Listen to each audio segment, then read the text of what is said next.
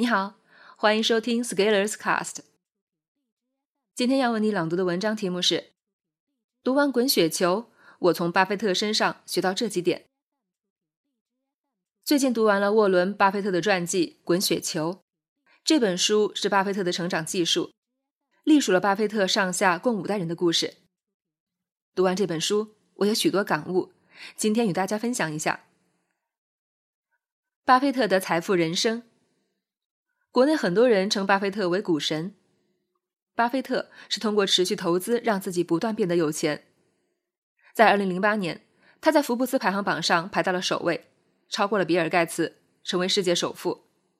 截止2018年2月，他个人净资产875亿美金。这是什么概念？国内阿里巴巴的马云，大家都知道有钱，净资产279亿美元，巴菲特是他的三倍。如果你每天中五百万人民币的彩票，你要连续中三百年才能有八百七十五亿美金。巴菲特是 Berkshire Hathaway 公司的主席。这家公司通过控股、投资等方式拥有大量公司与资产，从一九六五年起至今保持百分之二十的年复利增长。同期的 S n P 标普五百指数只有不到百分之十。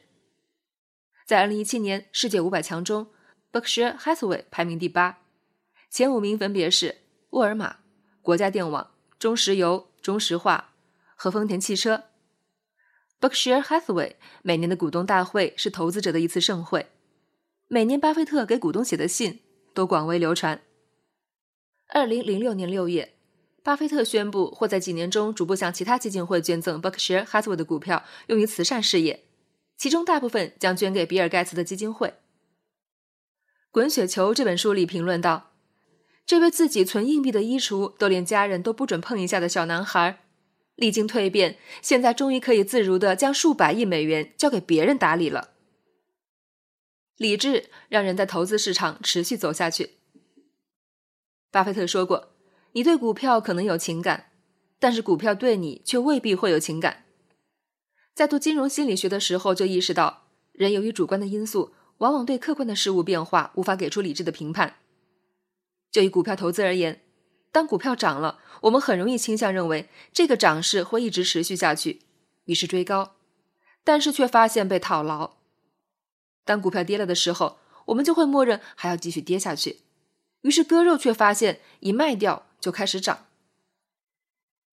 普通人总是被表面所迷惑。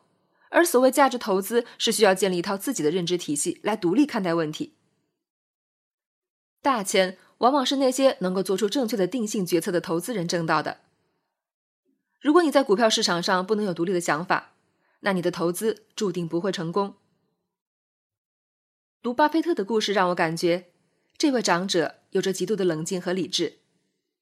比如他有钱，但是却一直住在奥马哈的老房子里几十年。他不怎么花钱消费，因为他认为这笔钱拿来投资复利，相当于未来的好多钱。他在生活并不因有钱而奢侈，反而非常克制，以至于自己的儿女结婚的时候都不愿意多出钱，而被妻子批评。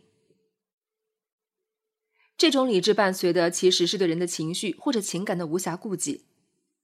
我们可以想象一下，一个从小就爱读统计年鉴的男孩，知道奥马哈人口数量。这种风格在女孩之中会不会受到欢迎？一九四九年，他买了一把四弦琴，和一个女孩的男朋友展开竞争。最后的结局是，手里拿着四弦琴，却没有俘获那个女孩的心。专业与专注是安身立命之本。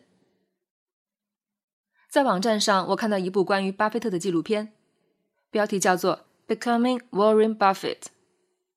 在纪录片里，有人评论道：“巴菲特能有今天，还不是有一个国会议员的爹？”我觉得这有点反鸡汤过度了。巴菲特的成长必然会受到父亲的影响，因为从小他就读了父亲书柜里的许多书，比如证券分析等。但是有一点，我认为是我们需要学习的，也是巴菲特行走江湖的根基，就是他广泛而又深入的阅读。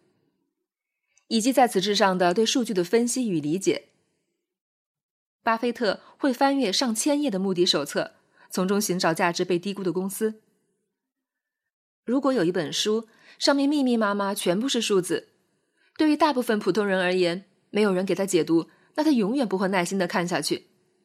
哪怕这些财报都是公开的，但是大多数人还是选择让别人给他推荐可能会涨的股票，却不愿意自己花时间投入，给自己找了一堆理由。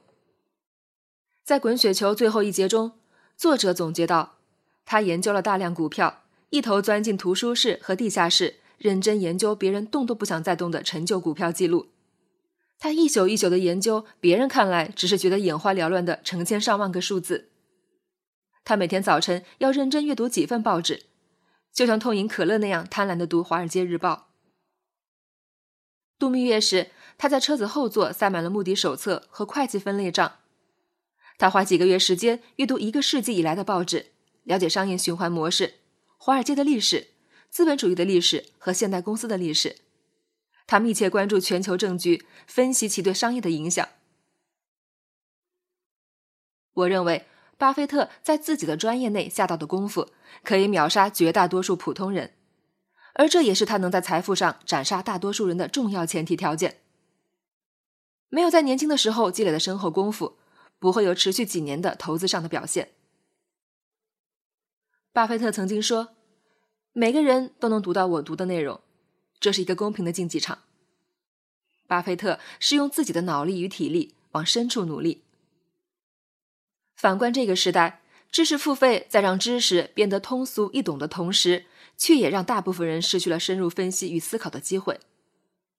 你的脑回路和大多数人一样。那在财富上无法有所突破，也是必然的结果了。这里留一个小问题：巴菲特有没有用快速阅读的方法做这些事情？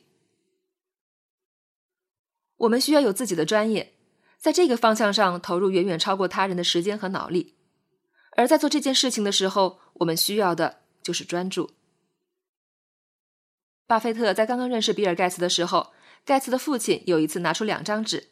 让两位分别写出认为一个人所需要的最重要的品质。巴菲特和盖茨都在纸上写的是专注。把时间拉长，才能看到什么最重要。巴菲特举过这么一个例子：你自己在车上那选一辆车，你喜欢什么？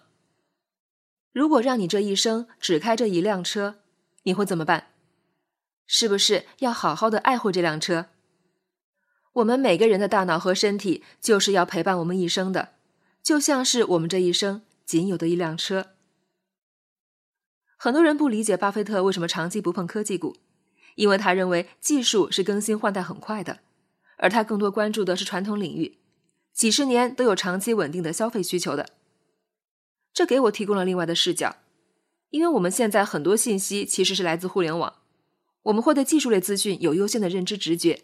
就会觉得这些应该最好，但是如果换到巴菲特的视角，他持有的许多公司穿越了十年甚至几十年的历程，把目光放长远以后，看到的好像又不一样了。比如雅虎公司，从如日中天到现在二十年，而正因为目光放长远，道德与声誉就变得更重要。这其实是一个持续行动的问题。随着时间的推移，什么样的事业才能更长久？需要什么样的精神才能走得更好？巴菲特给出了自己。